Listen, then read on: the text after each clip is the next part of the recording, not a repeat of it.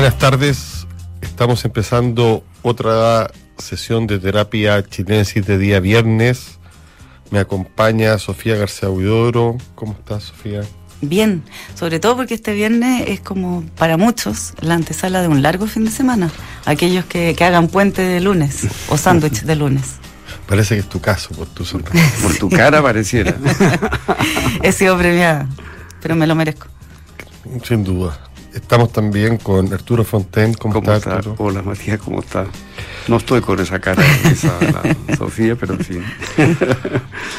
Viene un fin de semana largo, ha sido una semana helada, eh, así que por lo menos esperamos aportar con una buena cantidad de películas, de libros, de poemas. Yo creo que, por lo que le he escuchado a mis compañeros, suficiente para cuatro días. Sí, hay. Material Sí. hay. Por eso hay material y además hay ánimo. Claro, y con estos fríos no está mucho para hacer tanta actividad al aire libre, está más para eh, eh, hacer Oh. refugio. Refugio, claro. Y la cultura, gracias a Dios, es refugio. Sí. Bien lo demostró la pandemia. Sí, totalmente. Y lo sigue demostrando, yo creo, pese a todas las crisis que están. Quiero comentarles una novela que me llamó especialmente la atención. eh, quiero ser breve, porque la novela es muy breve. Se trata del primer libro de un escritor bastante conocido, Sandor Maray, Mira. autor del Último Encuentro, Esa Confesiones. novela extraordinaria. ¿ya? Sí, Confesiones de un burgués, a mí me gusta mucho también ese, esas memorias increíbles. Eh, bueno, conocíamos bastantes libros de Santor Maray y esta, este libro, este breve eh, novel, porque tiene esa extensión, es bastante atrevido, fíjate, como comienzo para un escritor. Se trata de un sujeto que se llama Otto Schwartz, Schwartz que un niño que en un momento ve el sacrificio de un buey. Lo embargó una turbia satisfacción por el exitoso sacrificio del animal, algo sobre lo que no cabía duda, pero también por la matanza en sí, por el hecho de matar que se reveló como un acto incondicionalmente positivo, la solución definitiva a un problema. Este protagonista, este Otto, de chico hasta grande, quiere ser matarife, pero aparece entre medio la guerra y se convierte en un verdadero asesino de sus enemigos.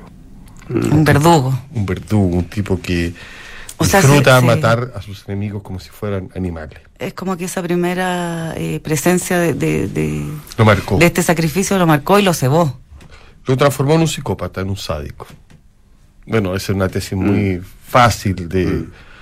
Pero está muy bien contada la novela, tiene cierto humor, curiosamente, pese al tema, y sintético, diestro, revelador de la psicología, con muy poco pincelada. Así que la Es recomiendo. sin culpa esto. sin culpa. Ya. Está publicado por Salamandra. Creo que tiene muchos lectores Santor Maray. Y agarrar este librito y pasar uno de estos días helados en, con emociones fuertes no deja de ser. Además está, como digo, en- particularmente es como una primera novela asombrosa. Después va a ponerse un poquito más especulativo Santor Maray. No, esta novela yo diría económica, un lenguaje claro, como flobertiano, mopasiano, una cosa así, muy, Mira. muy apretada. Así que vale Y la ese fue pena su debut como, como novelista. como novelista, sí. Y recién aparece, cosa que muy típico de nuestra historia cultural. Conocemos el primer libro al final. Al Claro. final. Eh, pero un valiente primer libro, ¿sabes? Un valiente primer libro, seguramente influido por todas las pulsiones de su época, vinculado al... No se habla de psicología en términos, llamémoslo, muy profundo, pero uno nota que está hablando de un enfermo, de un sujeto con esas eh, condiciones y que te interesa un personaje así es, es muy interesante, porque no trata de ocultarlo, no es que un tipo que de repente, no, no, quedó marcado por ese trauma y lo desarrolla. Necesita matar. Necesita claro, y la muerte le produce placer Mm. y gozo y todas esas cosas. Eh, así que vayan a buscarla, además está a un precio bastante asequible. ¿Cómo se llama? Se llama El Matarife, El tiene un nombre bastante directo. Y antes de darle la palabra a ustedes, que sé que vienen muy cargados de información, quería recomendar para gente muy, eh, llamémosle, no sé si fanática del cine, que sé que algunos nos escuchan, y de la fotografía, un documental que está en Apple TV, que se llama Living the Light, de Robbie Miller. Robbie Miller es el director de fotografía de una serie de grandes realizadores como Wim Bender, Jim Jarmusch, Lars von Trier, Steve McQueen. Este personaje eh, es bastante mitológico dentro de lo que es el cine europeo y Claire Pigman, una directora, logró tener acceso a su archivo personal como director de fotografía y se revela en verdad su genialidad. Hablan todos estos personajes, Jarmusch, Benders, eh, y es, por ejemplo, en un momento dice que están filmando El Amigo Americano, donde él participa. Son impresionantes las películas El Amigo Americano, París, Texas, Alicia en la Ciudad, en el caso de Benders, con Lars von Trier contra Viento y Marea y Bailarina en la Oscuridad, Jane Jarmusch, Ghost Dog, Mystery Train y todo un balón. O sea, es un tipo muy clave en el cine. Y cuenta ahí respecto al amigo americano que está Benders y que lo que hacen los directores luego de filmar, corrigen. Y este tipo, su gran variación va a no corregir. Entonces hay un momento donde está, Mm. por ejemplo, Dennis Hooper, que es el amigo americano, arriba de un avión, con esa luz que te ponen los aviones, y el tipo se ve verde, absolutamente verde. Entonces, bueno, cuenta Ivin Bender, lo lógico es que esa escena la pusieron en blanco. Y uno le decía, no, déjalo verde. Entonces se iba creando toda una estética pop Mm. que está muy vinculado a todos estos directores. Y esta estética pop, eh, como un pop antiguo, pop europeo, eh, donde la luz es, por cierto, lo más importante, las cuestiones técnicas que elimina para recuperar eh, recuperar facetas poco vistas dentro del cine. Y a mí, a mí me interesa algo particularmente que sacaba fotos Polaroid Mm. fotos espectaculares. O sea, busquen en Google las fotos de Robbie Miller, son como para tener Y trabajaba, eh, sacaba estas fotos eh, también como parte de del trabajo Además del cinematográfico. trabajo. Además del trabajo, pero por ejemplo hay unas que están muy vinculadas a París, Texas, otras Polaroid que están vinculadas a ciertas que uno, uno se da cuenta que ocupaba de repente el estudio, ciertas Mm. locaciones, uno podría decir. Pero también la ciudad, tiene un libro Polaroid, y eso se junta con Tarkovsky, que es otro tipo que sacaba Mm. Polaroid. Entonces hay una onda ahí con el, con el cine. ¿Y por qué esta onda? Es porque la Polaroid sirve, entiendo, como primera toma antes de hacer Claro, por eso Ah. te digo que se utiliza como, como herramienta. como herramienta, pero, pero hay unos que ya empiezan a agarrar esta herramienta y hacerla arte. Así mismo. Mm. Así que eh, Oye, qué entretenido. entretenido. Living the Light, Robbie Miller en Apple TV. Apple Lo TV. Absolutamente, al igual que el Matarife. También muy breve, ¿ah? Una, un documental de 86 minutos. Creo que a los fanáticos del cine y también a los otros que no son tan fanáticos abre mundos. Una atmósfera también. Sí, total. Tú, Sofía, ¿cómo estás? Bien, gracias. Eh, hay hay un, un nuevo recurso para, para que yo creo que hay- a pesar de que hemos hablado que esta eh, proliferación de plataformas, a algunos igual se les hace poco o dejan de interesarle. Una oportunidad de variar un poquito eh, son estos festivales de cine que ahora han integrado la modalidad también eh, híbrida. Entonces está el Festival de Cine Europeo en Providencia, en el Teatro Oriente, pero que además en el sitio festivalcineeuropeo.cl tiene ね hartos títulos de muchos países de Europa y eh, los cuales se pueden ver absolutamente gratis. Hay que inscribirse nomás y tú eh, como accedes al, visionado de cada película pero de manera liberada. También si quieres ir presencialmente a ver la- las películas del Teatro Oriente es liberado pero ahí tienes que inscribirte, etcétera y, y- ir a buscar tu entrada y todo eso. Pero eh, está bueno porque hay películas de muchos países eh, de, de Europa, mucho eh, de Europa más de Oriente. Elegí, me costó elegir eh, y, y, pienso seguir aprovechando eh, esta plataforma que va a estar operativa hasta el 26 de junio. Eh, en un minuto tuve muchas ganas de ver una película ucraniana, pero la sinopsis me, me, fue menos cautivante y me fui por Out Stealing Horses, o sea, como afuera robando caballos. Una película noruega del director Hans Peter Moland y protagonizada por Stellan Skarsgård, este, este actor sueco, pero que ha participado en muchísimas películas más, eh, hasta, hasta de eh, extremo mainstream como en Mamma Mía, hasta en Los Piratas del Caribe y bueno, y en muchas películas de Lars von Trier, como Contra Viento y Marea, Dogville, Melancolía, Nymphomaniac, etcétera. Ese es uno de mis actores favoritos, Stellan Skarsgård, padre además de Alexander y, otros muchos actores. Sabes la vida. Sí, soy ah, muy fan. Tiene fotos de él y todo. Sí, muy fan de, de Stellan. Eh, sí, yo creo que uno de mis actores favoritos. Y aprovecho de recomendar de él una serie que está en Netflix que se llama River. Preciosa serie. Bueno, en esta película eh, se trata de un, un viudo reciente, triste, que eh, vuelve a Noruega eh, país que él no eh, visitaba desde el verano de eh, 1948, cuando él tenía 15 años. Entonces la película transcurre con los recuerdos de ese verano que marcaron su vida en adelante. Eh, tiene mucha naturaleza, esto como totalmente eh, evocadora, porque el personaje en la actualidad está en un frío invierno con la nieve que literalmente tapa las ventanas, también un paisaje muy impresionante.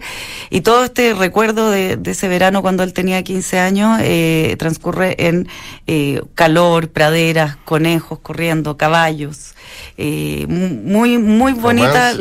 Romances, o sea, 15 años, empieza totalmente él a tener sus primeras eh, pulsiones eh, románticas y eróticas y, eh, y también en la relación padre-hijo, porque él está pasando este verano solo en una cabaña con su padre, ahí interactúan con otras personas que viven alrededor y con los cuales se establecen eh, relaciones románticas también y trágicas, hay una tragedia que marca toda esta historia, todo este verano y también en la relación con el padre. Y, y ahí, bueno, no, no, quiero entrar en detalles, pero eh, él por, por, una razón también decide nunca más volver a este lugar donde pasaban lo, los veranos en Noruega y decide volver ya eh, como al final de su vida, eh, viudo, un poco escapando también de, de, su hija, de su familia, como queriendo irse a la cresta, literal. Mm.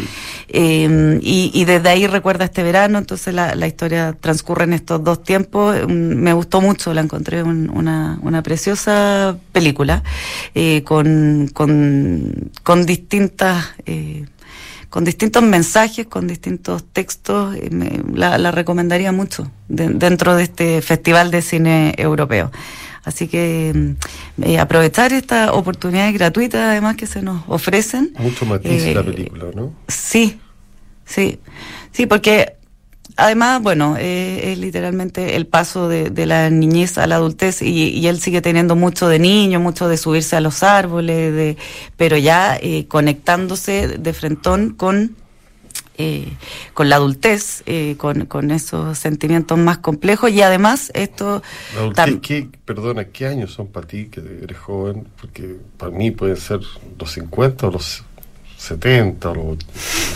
No, ya, sí, con la adolescencia. Pero es, es que... No, pero el tipo qué edad tiene el protagonista. 15. Pero, no, pero cuando va a... Cuando está grande. Sí, no, 60 y algo. Ah, ya, ya, 67, ya, 67. Vamos a un señor mayor. Sí, sí, no, me refiero a cuando tenía 15 años pasa de la, de la adolescencia, o sea, de la niñez a la adolescencia, pero está ah. también muy marcada la adultez en la relación con su padre, porque ah. en el fondo el padre entra en los conflictos de la adultez eh, de, en el fondo, un poco si va a seguir con su familia o no, por así decirlo, y a él como hijo le toca eh, como presenciar a su padre tomando ese tipo de, de determinaciones que marcarán, por cierto, su vida. Y hay un cruce también ahí con la con la Segunda Guerra Mundial, porque esto es como, ahí, como un veranito posguerra, pero estos personajes acaban de salir también de sus propios eventos traumáticos durante la Segunda Guerra. Un poco de Noruega también y de Suecia, que yo al menos de, Noruega poco sé, así que me, me, interesó ver también esos, esos paisajes, esos lugares. Eh, está muy buena. Me tincó, fíjate. Sí. Me tincó. Igual le, le pongo harto Bueno. entusiasmo a Stellan Skarsgård. Sí, no, te lo vendiste, No, pero eso, como sí, si fuera, sí. digamos así, no sé. Tarkovsky es poco al lado de esta película, pero ya, te creemos. Sí, sí. Y Tiene, sí, tiene, de, de hecho hay, hay pedazos de la película que parecen eh, que se transforman en documentales de naturaleza, como con eh, primeros planos de insectos, de animales, eh, tiene No, harto no, arte. No me conté eso, que ya ahí me... No, pero todo Ahí- ahí transcurre sufrió rápido. Matías ya no, cosa, no, esa- transcurre rápido, transcurre rápido, Matías. Ya. Y hay pasión también. También Ah, eso También ya le pasión. interesó Eso le interesa. sí. Hay pasión en la naturaleza. en la naturaleza, no, sin duda. Oye, a propósito de pasiones, eh, me han llegado varios comentarios de lo bien que sintieron el programa antepasado, la lectura de ese poema eh, en italiano, Ars Vita, de, de- de Diego Maqueira, que está Mm. en esta nueva versión bilingüe, y que leyó eh, Carola Osandón, que es una destacada arquitecto ítalo-chilena y también actriz. Y me comentaron un poco lo bien que sonaba el, el poema en italiano, lo Fue, cual... fue una gran innovación artística, digámoslo. O sea, Yo me lo perdí. pero otra. Pero, ah, no sé, me han llegado ah, gente que me ha escrito muy entusiasmada con, por con lo bien que sonaba el poema en italiano, que no es corriente. Oye, eh, la vez pasada yo estuve comentando eh, La naturaleza del deseo, la novela de Carla Gelfenbein, que es de un erotismo más que transgresor, yo diría, un, un erotismo que nutre la profanación. Ahora quisiera hacer un salto temático Ujú. en 180 grados, aunque quién sabe. Tengo aquí eh, un libro de un poeta eh, que se llama Nicolás Salerno, un poeta chileno. El libro está publicado en Buenos Aires, en Buenos Aires Poetry, en esa editorial. Y es un libro eh, muy curioso, es un libro que está escrito desde una beta mística. Tiene un tono místico, innegable, explícito.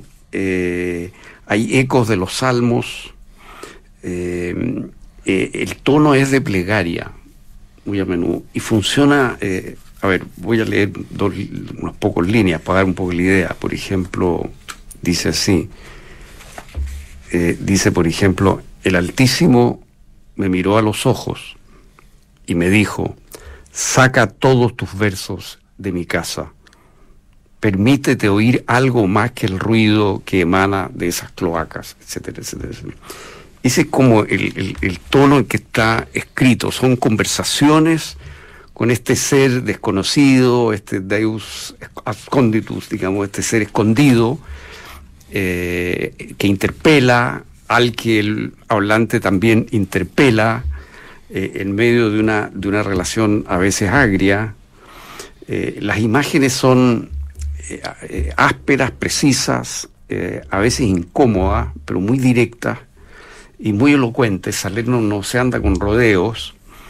Eh, y, y- y yo diría que más allá de que el lector o la lectora tenga o no tenga fe, los poemas eh, tocan ah, eh, Funcionan eh, y por sí funcionan como, como poemas funcionan. Por ejemplo, aquí hay uno, soy el comienzo de una voz, me salto unos versos y leo los finales. Cada vez que me miento y digo, sácame, que yo no puedo, soy el comienzo de una voz que se ha apagado solo de soledad, no puedo, y el camino es largo, y el hambre me manotea en la espalda. Las palabras están de más, ojalá yo lo estuviese. Ese, ese es un poco el, el- el- A mí me gustó mucho el, el libro. Suena es bien. un libro breve, eh, original, distinto, de Nicolás Salerno. Y tengo otro, otro libro de poemas, no sé si lo, lo comento al tiro o, lo, o lo comentamos No, más adelante. dale. Dale. Eh, bueno, esto- beta, estoy, estoy- yo estoy de- he estado bien dedicado a leer poesía últimamente. Y este es un libro de, eh, editado por la, la ediciones Diego Portales. Eh, son traducciones de Philip Larkin, el famoso poeta inglés. Eh, es un trabajo colaborativo. eh, eh, han trabajado aquí Bruno Cunio, Cristóbal Llanón y Enrique Winter, ¿no? Y las traducciones son fantásticas, y Buenas, son sí. muy, muy buenas. Yo eh, soy crítico muchas veces de las traducciones, tengo muy pocos reparos y los reparos que tengo son de opciones nomás, que son típicas de un traductor eh, versus el otro. Es una gran introducción al, a la obra de Philip Larkin. Eh, contiene una entrevista a Philip Larkin bien interesante y sobre todo un ensayo magnífico de Shimbus sobre la poesía de, de Philip Larkin, que es una muy buena manera de entrar a, este gran poeta inglés, que es un poeta eh, de la sobriedad, de la belleza de la sobriedad. Es un poeta que trabaja los versos con una naturalidad eh, casi prosaica, eh, pero con una cierta melodía secreta. Hay en él una gran resistencia a los excesos de todo tipo, y, y, eso lo hace muy original. escribe en general desde la melancolía, mi único reparo es el título que le pusieron Decepciones. A mí eso no, no, me convence, pero, pero porque yo no veo los decepciones en él, veo lucidez, veo una mirada descarnada eh, y veo una, una capacidad para dar vuelta la, la situación de una manera inesperada tiene una cosa descarnada, por ejemplo, bueno, este es uno, this, sea este el verso, que es uno de los más famosos de él, ¿no es cierto? Que está traducido así el primer, eh, la primera estrofa. En general él tiene, muy a menudo por lo menos, él usa una primera estrofa que es un combo en la cara, digamos, ¿no? Y al final hay como un vuelco y una iluminación que le da otro, otro sentido al poema. En este caso, empieza así el poema. Te joden tu mamá con tu papá, quizá no lo desean, pero lo hacen te llenan con defectos que tenían y añaden otros solo para ti. Eh, eh, eh, así empieza este, este, famoso poema de, de, Larkin, ¿no?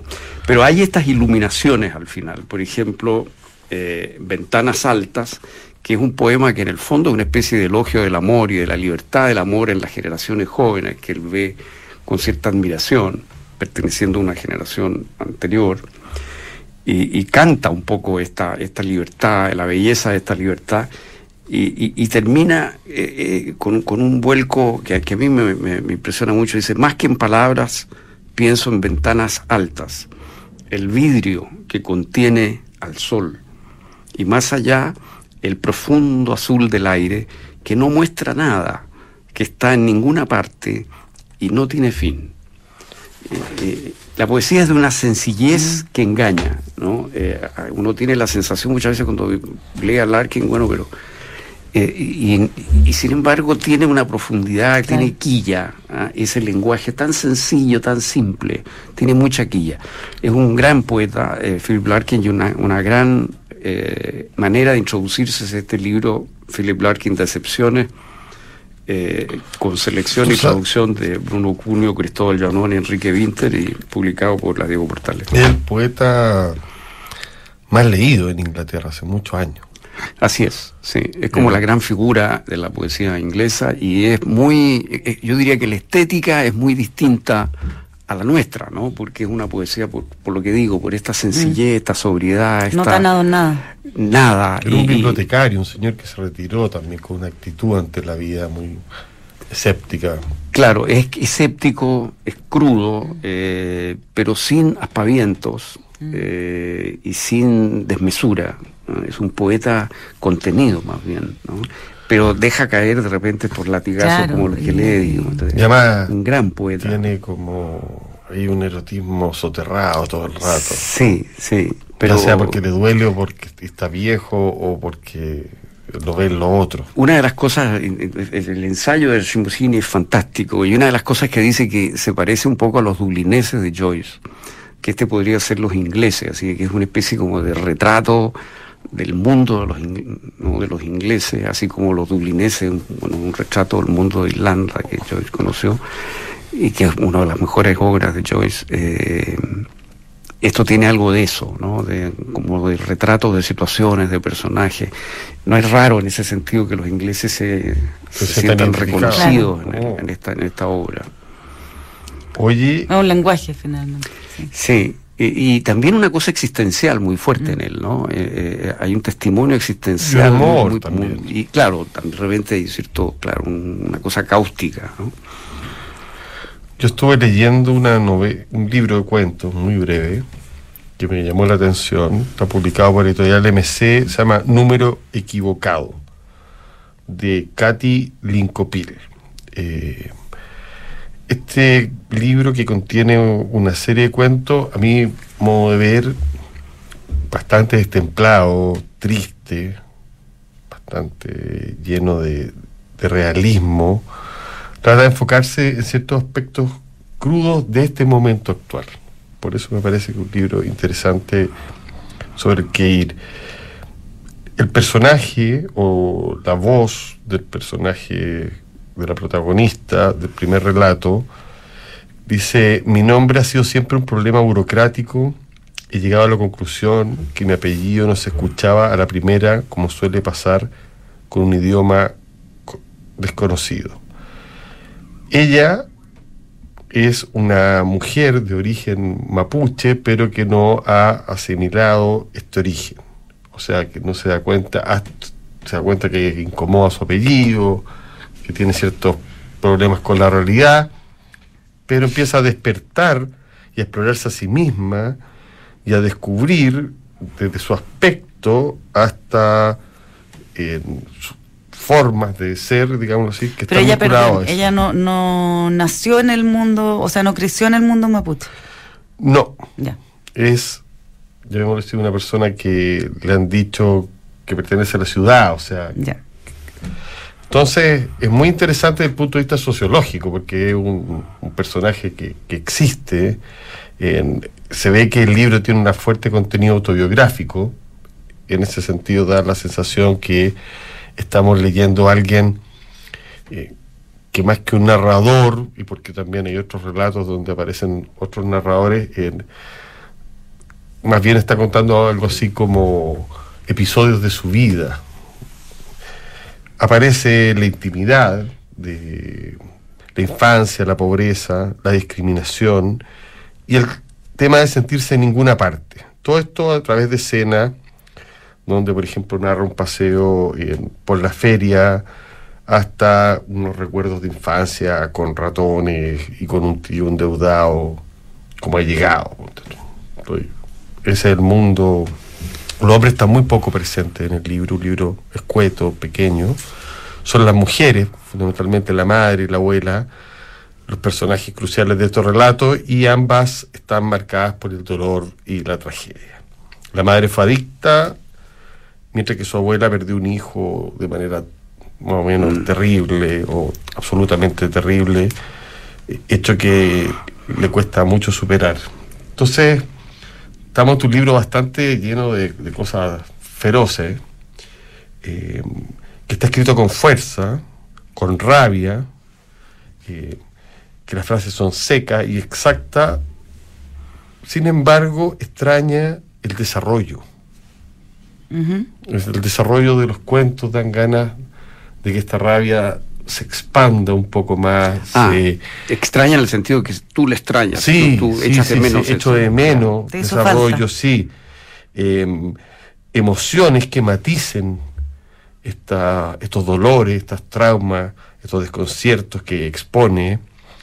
Em, faltan muchos detalles que configuren a estos personajes que están apenas dibujado y que no logran tener la ambigüedad propia de los seres humanos, digámoslo así. Entonces es un libro en ese sentido caricaturesco, si bien feroz y triste, pero caricaturesco, sobre problemas reales. Entonces cuesta mucho mm. decir algo malo de, algo, de un libro que trata sobre cuestiones quemantes. Mm.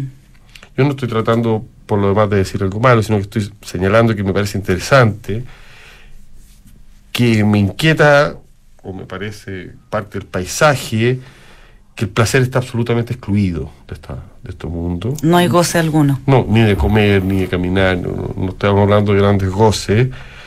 Y eso hace que los personajes de alguna manera subrayen su incomodidad, particularmente el narrador. El concepto que maneja de cuento es simple, o sea, no hay ninguna búsqueda formal, son, eh, ah. eh, relatos que más bien donde se revela algún problema, no tienen un comienzo ni un final que a uno le genere suspenso, pero es un libro sobre la identidad y el origen.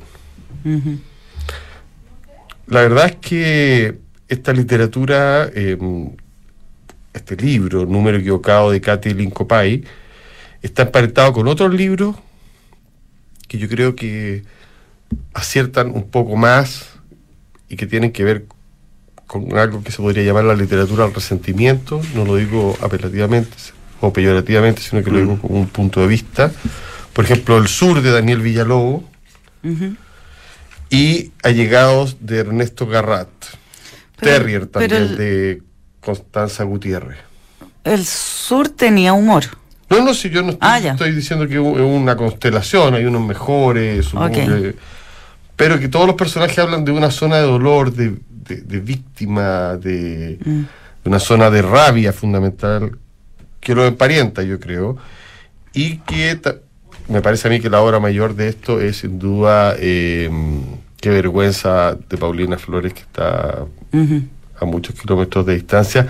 Justamente esa, es una muy buena colección por eso te digo, justamente por la, la capacidad que tiene Paulina Flores de desarrollar personaje, ambiente y que sus personajes no sean caricaturas, sino que sean seres que uno sienta reales. Eh, a propósito, se nos acabó el tiempo, pero quería solo mencionar porque hay algunas eh, similitudes. Eh, este libro de Tamara Tenenbaum, autora argentina, que se llama Todas nuestras maldiciones se cumplieron. También ella es una víctima, su padre murió en el atentado de la AMIA cuando tenía cinco años, pero a partir de esa tragedia hay un, un, relato con harto humor. Hay una infancia, por cierto, marcada y triste, eh, también mucha presencia femenina, su madre, su abuela, su hermana son fundamentales, pocos hombres, los hombres que hay son parejas, pero fugaces, em, una frescura, y me, me, interesó bastante, lo, estoy ahí, voy, voy como por la mitad. Eh, Tamara Tenenbaum ha, tenido como mucho éxito en, Argentina, uno de los, mm. de, los, de los muchos nombres de escritoras mujeres argentinas que han estado triunfando el último tiempo, y me, me sorprendió el tono, pensé que me iba a encontrar con algo como más lúgubre, y, y no. Harto libro, algunos un documental y una película.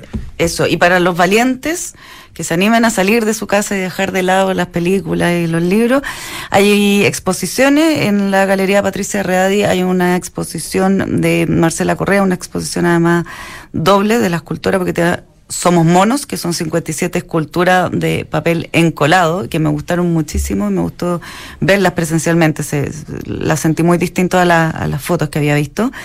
Y Copy Paste, que es una inmensa instalación, que es como la una monumental reproducción de una roca que estuvo emplazada al borde de un río y que, y que eh, a través de placas de, de acero, creo que es, de bronce, perdón, de bronce, Marcela eh, Correa entonces la instala en, ahí en el corazón de la Galería Patricia Real. Una gran exposición, súper destacada, así que vayan a verla.